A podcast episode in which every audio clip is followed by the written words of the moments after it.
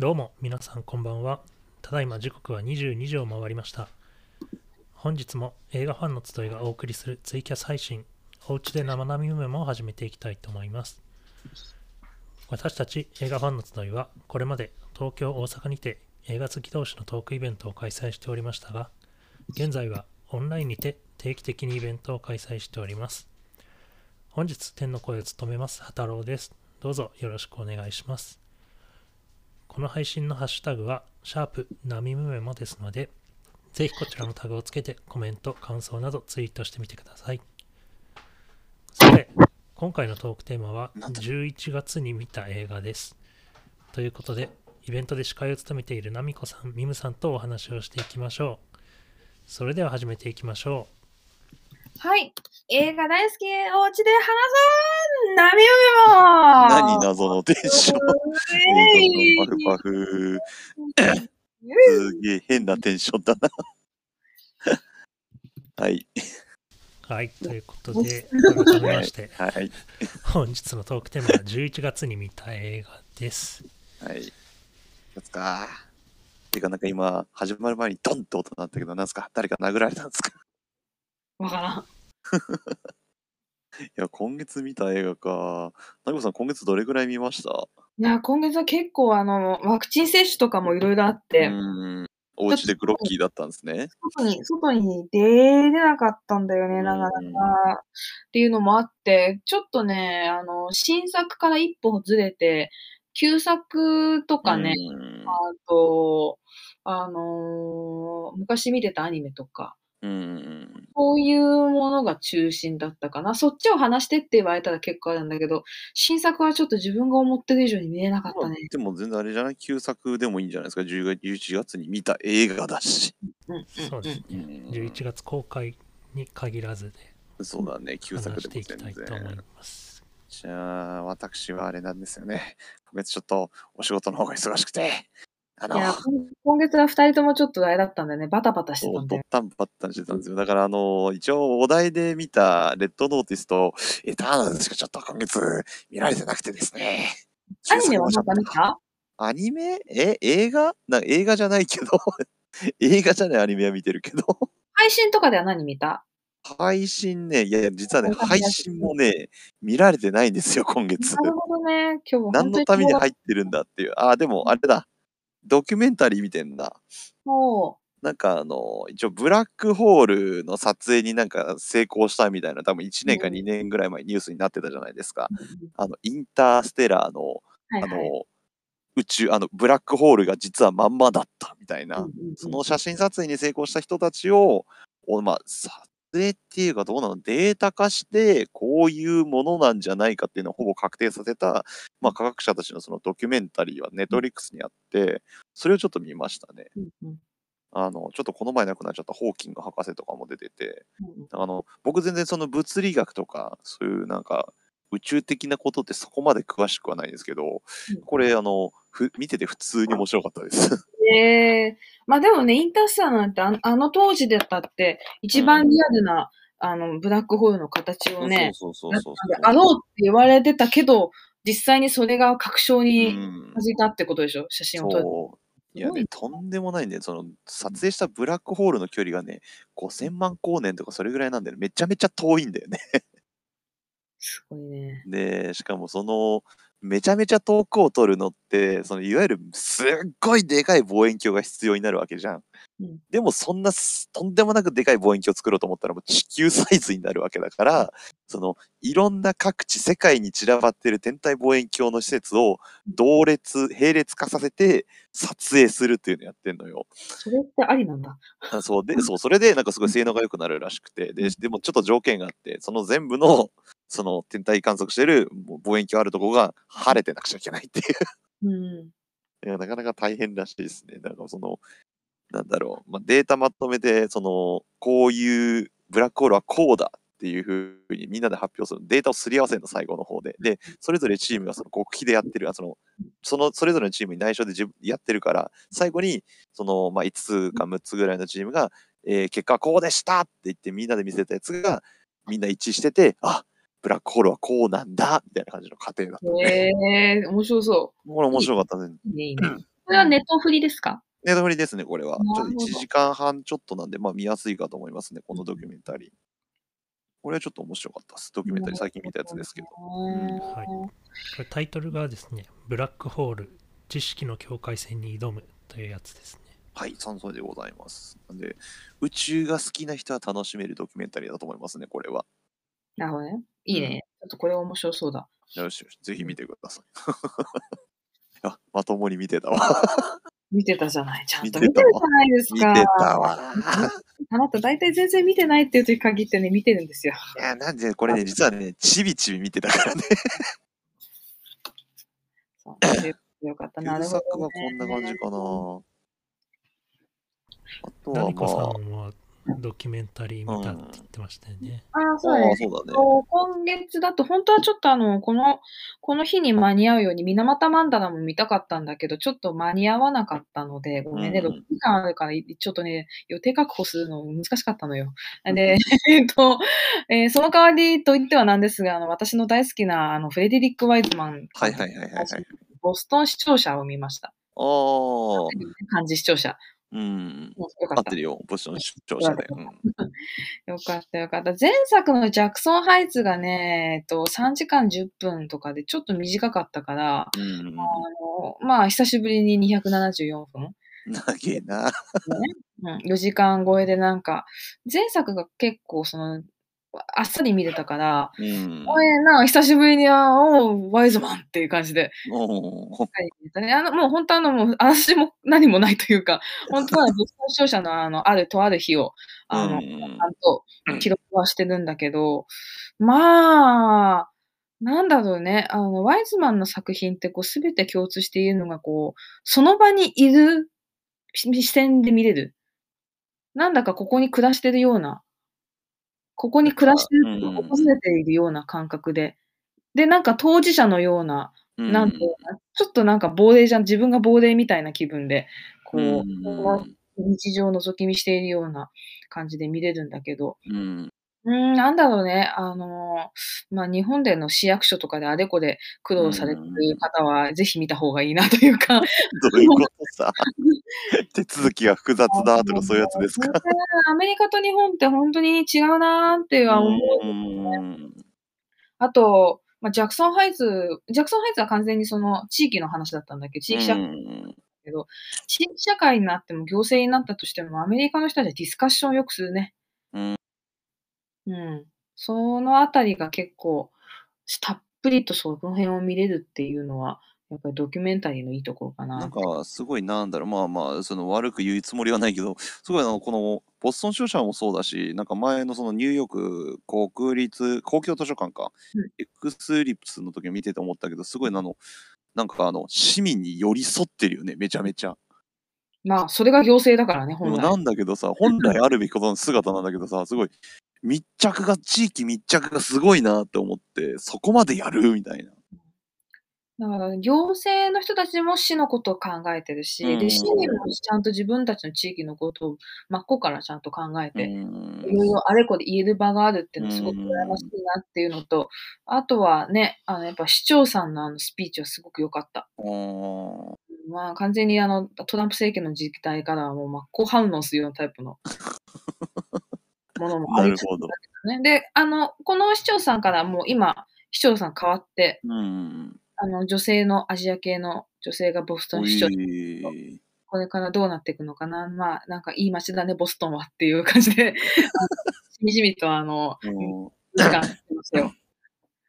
4時間のあのボストン旅行ちょっとした。あの、俺たちの冒険はまだまだこれからだっていう、いつものフレディック・ワイズマンみたいな感じで終わるんだね。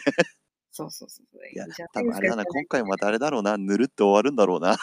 いいんですよね。事実は小説よりきなりって言いますけど、うん、うんまさにっていう感じだよね。まあ、これも、うん。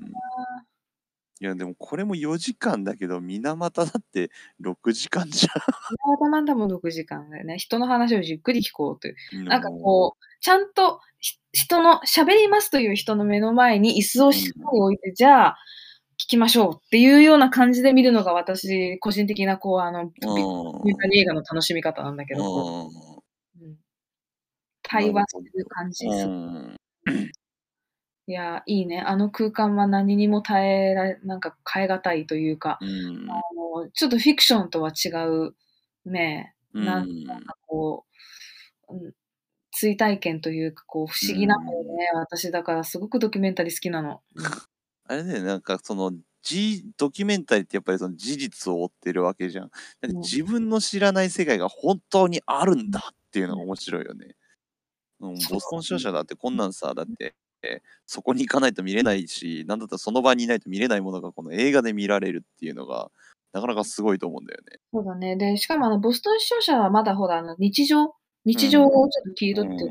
ん。水俣マンダラとかみたいに、こう、ある何かが起きた事象に関してのこう、記録うん。だったりとか、社会問題に対する記録っていうものですが、その、ドキュメンタリーとしてあるがままのその事実をこう、う編ん。集して残す。うで、それをん。見る自分はそれをエンタメとして消費もしてうるっん。ていうところにすごくうん。矛盾がすごく生じるんだけど、その矛盾うの中でん。自分はじゃあそれをエンタメとして受けて受けてこそどうするかなっていう、そこうで興味ん。を持つとか、考えてみるとか、うん。あの、それなりのこう消費の仕方っていうのがうある。ん。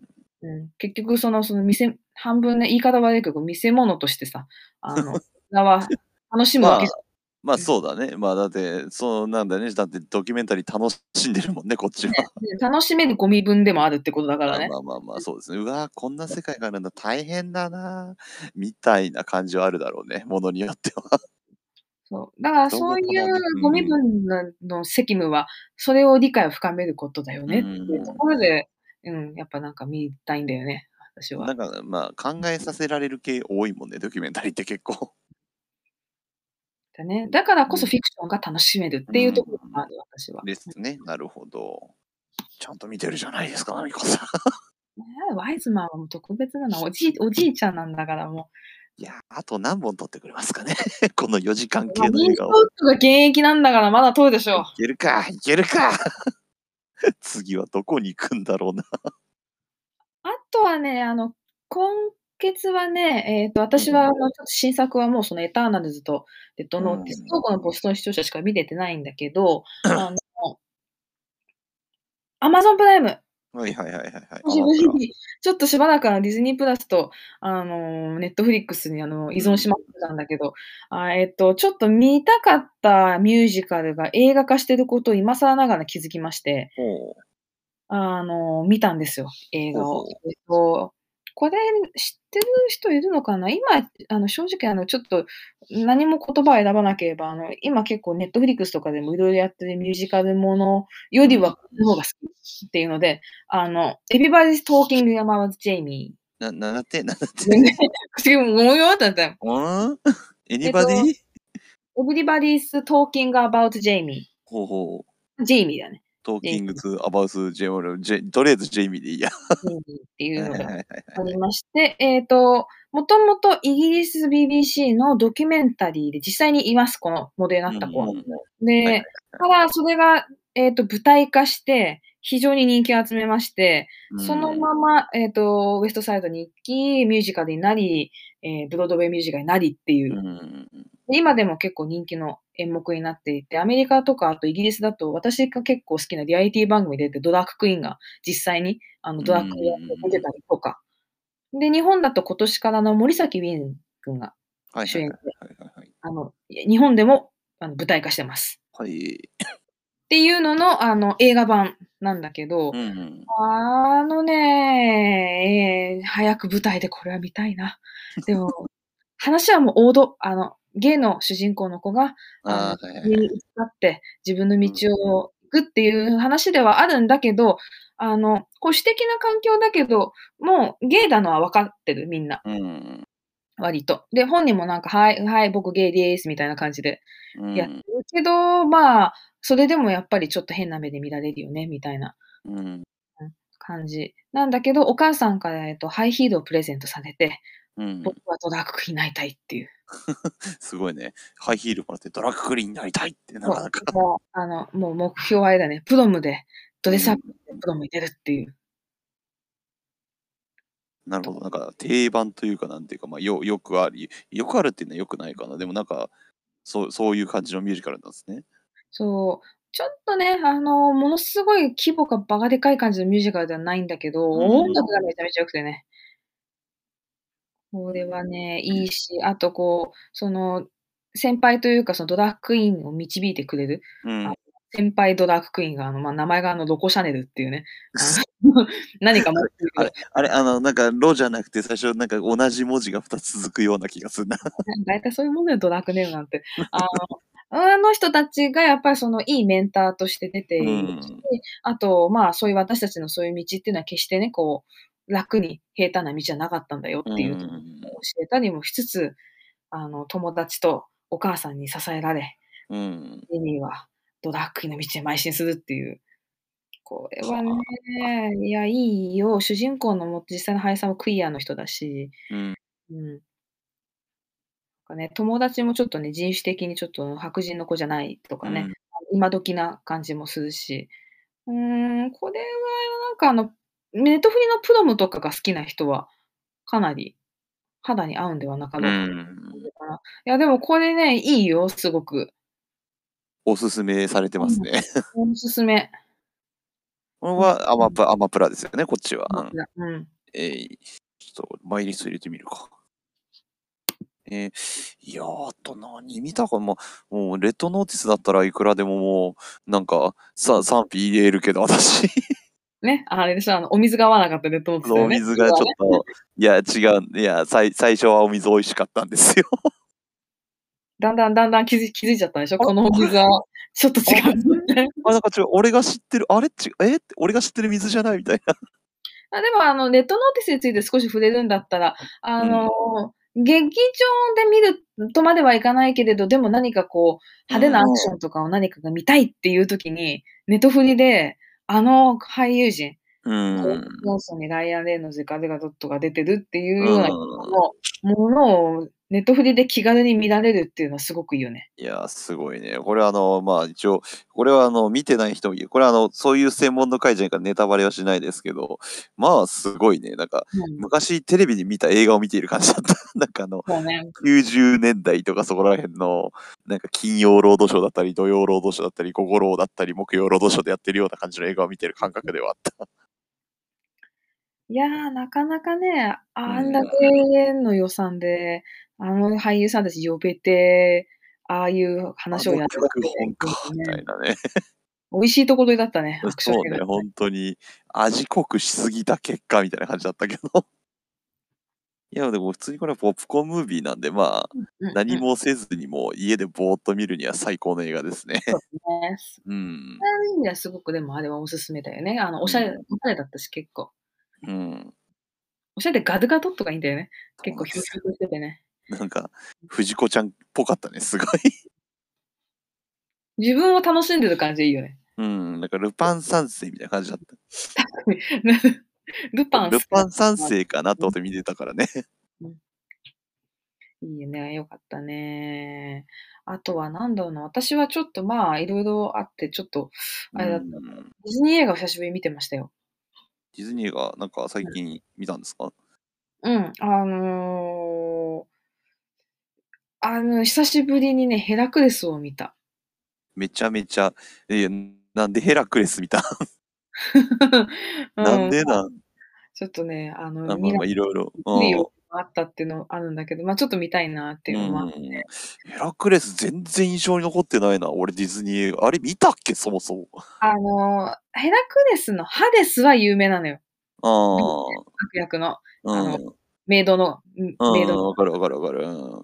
うんハデスは、あで、あのキャラ自体もすごく立ってるし、もうね、うんディズニーのハロウィンだったら絶対出てくるじゃん。うん。だけど、なんかなぜか主役が霞むんじゃいっていうね、うん一般的にね、えー、なんかすごいディズニー好きな人じゃないと、こう、ヘラクレス見たって、あの、大きく言ってきてくれないっていううんね、東京ディズニーランドであれだったんだよ。公開時、イベントやってたんだよ、ヘラクレスの。あれ？あれ今今やってないっていうか、むしろやってんだ。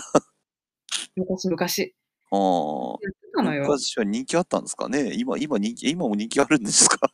今も人気はあるけれど、あの、なんかあの当時は結構ほら、他にもいろいろあったから、余計にあれだよね、今なんかそのディズニーツイステッド・ワンダーランドとかやってんじゃん。なんかあれで、なんかハデスみたいなキャラクターっていうか、まあ、まあそういうモチーフの覚醒さんで出るから、余計になんかこうヴィランの方に注目いきがちだから、ヘラクレス自身にフューチャーされないっていう。そう、だからあれは映画自体もとてもいいのよ。あれ？あれもちろんヘラクレスだから、あの話としてはあの、ヘラクレスの神話ですか？そう、もちろん七。つの試練だっけ？ん？そう ?9 つか。そう。まあ、で、ディズニー版に関しては、その生まれたばっかりのヘラクレスが、まあ、神の子供だったのに、ハデスのね、うんあの、企みで人間界に落とされちゃって、人間として育てられたんだけど、どうしてもこの怪力だけは隠せないっていうので、いつもね、隠せない怪力。バカ力のおかげでこう、人にこう迷惑かけちゃうから、いつも僕一人ぼっちっていう感じだったんだけど、まあ、悲しき獣。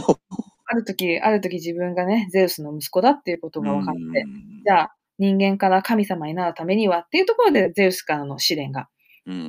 与えられて、ヒーローになるために、あの、ヒーローも、ヒーローを目指すっていう物語なん。うんだけど、まあ、その、オリンポスの神殿に行く道のりのねうん、テーマになって、 Go the Distance もすごくいいし、うんあれは名曲だよな名曲だねいや、ほんと、なんかね、ああ、名曲だよねって言いたいけど、覚えてないんだよな。日本語版は藤井フミヤが歌ってるよ。え、そうなの？で、あまあ、日本語吹き替え版が、もう、ジャニーズで初めて、あの、TOKIO の松岡くんが、あの、吹き替えてたっていうね。なるほど。あの当時、あの当時も皆さんなんやかんや言ったけど、まあ、言う、いいだろうそのぐらい。ジャニーズ初やですっていうところななんけで、ど、なんでなんあの、ま松岡くんもそうなんだけど、何よりもその、吹き、ディズニーの吹き替え版ってすごいなって私、リアルタイムで小学生ながら思ったのが、うんあの、ヒロインのメグ、メガラ。うん、はい。ディズニーのヒロインの中だとちょっと珍しい、主人公もちょっと年上気味のうんお姉さんっていう感じの女性なんだけど、あの、吹き替え版が工藤静香なのよ。まんまじゃん。そうなの。あのね、メグ。見た目とね、工藤静香の見た目がまんまなの。モデルでないんですかっていう。よく、よくここへ当ててきたなっていう。なんか、すごい松岡くんと工藤静香の共演っていうのがすごいな。すごいね。まあね、メグの歌う曲もいいし、あの、うんギギリシャ神話なんだけど、ゴスペル調で行くっていうのがまたね、うんすごくファンキーで面白かったし、でキャラクターデザインもそういうギリシャとかオリンポスとかにある、ね、壁画のデザインから、あの、なってるようなキャラデザだから、ちょっとだから今までのディズニーのアラジンとか、美女とかに親しんでた人には、というかそういうイメージが強い人にはちょっと馴染みのない感じのうん。キャラデザだったかもなっていうのは思うは思うけど、なるほどな。まあ確かに、うん、と、なんだろう、うん、なんか海外のアニメって感じがすごいする。そまあそりゃそうなんだけどさ。でそもそもあのそのヒロインのメグがこう、なんだろう、プリンセスじゃないです。あーあー、そうだね。プリンセスじゃないね。だし、あの、もともとはそのハデスの手先として動いてたっていう、なかなか絶妙な立ち位置なんだけど、うん。ハデスにその魂を売った経緯も恋人に、恋人のためにあの自分が魂を売ったんだけど、あの、売ってみたら恋人は別の女性と出てってしまったっていう、もう、最悪だいいも甘いも噛んでる女性ですよ。なかなかいなかったぞ、ディズニーでそんな。なんか王道のヒーローものかと思いきやヒロインは王道ではなかったっていう。ね、だからちょっとこう男性のことあんまり信用できないわっていうようなところにあのね、あのバカ怪力でバカ純粋なヘラクレスがやってくるっていう、いやー、すげえな。ちょっとそれは面白いな。マッスルピュアボーイがやってくるわけよ。ね、うんピュアピュアボーイがやってくるわけだ。そ いや、ちょ、ちょっとね、その話聞いてね、ヘラクレス、ちょっと見てみようかなと思ったわ。面白そう。う。いや、いいのよ。だからその、こう、信じてた相手がほら、実は手誰かの手先だったとか、うんその誰かをこう期待を裏切っちゃったっていう、その期待を裏切るっていうことが結構、今大人になってみてみると話の軸なのかなって、こうヒーローになりたいっていうところにこうなれなかったとか、うん。そそのヒーローを養成するような、あの、一応精霊みたいな人もいるんだけどああ、、いるね。うん。あなんで俺キャラクターはしてんだろうな。足がヤギのおっさん、はいはいはい。フィルっていうキャラクターいるんだけど、もう彼もヒーローを育ててるんだけど、なかなかそのヒーローが全部、なかなかこう一丁前にならないとかね。うんうんみんなちょっとなんかこう、期待に応えられないかったってうんいうものを持ってるっていうのがね、なんかこう大人になるといいよね。そこらやっ。ぱそのディズニーってやっぱりその、まあ、なんか子供そのまあヘラクレス子供向けに見えるけどやっぱその大人向けの部分もちゃんとあるねなんか、うんうんうんううん。ん、なるほどな、という感じですかね。はあ。ちょっとあのうん今あれですよねあのディズニープラスでもちろん見られるんですよねヘうラクレスあもちろん見られます、見られます。あの興味のある方よかったらねぜひ今日言ってた我々の旧作を見ていただければと思いますねはいすぐ見れちゃうよ。はい、はい、ということでそろそろお時間でございますはい、ありがとうございます。で、11月の、11月に見た作品振り返ってきたところですが、そろそろお時間となりました。えーでは、ここで皆さんに私たちは映画ファンの集いの活動をお知らせいたします。えーこれまで東京、大阪にてリアルトークイベントを開催して映画いた映画ファンの集いですが、現在はリモというインターネットサービスを利用したオンラインイベントを無料開催しております。えーこのオンラインイベントですが、えー12月が最後に、レモを使ったオンラインイベントは12月が最後になってしまうんですが、え12月の25日土曜日の夕方からボリューム25を予定しております。ちらのイベントに関しては近日受付開始予定ですのでお待ちください。はい今年最後プラスリモ最後ですなのでね、皆さん、あの、1年の総振り返りね、一緒にやっていきましょはい、12月はね、あのいわゆる対策もめちゃめちゃ待っている状態なんでね、そこであのあし12月の新作映画のお話もできたらと思いますんで、ぜひお待ちしております。う。お待ちしております。はい。今後の開催の詳細につきましては、イベントアプリ PTX や映画ファンの集いの Twitter アカウントをチェックしてみてください。また、本日のように毎週末、ツイキャス配信、生並み部分をお届けしています。次週の配信は12月5日日曜日、時間は同じく22時頃からの予定です。次回のトークテーマは12月何見る会議です。それではまた次週お会いいたしましょう。ありがとうございました。ありがとうございました。おやすみなさい。また来週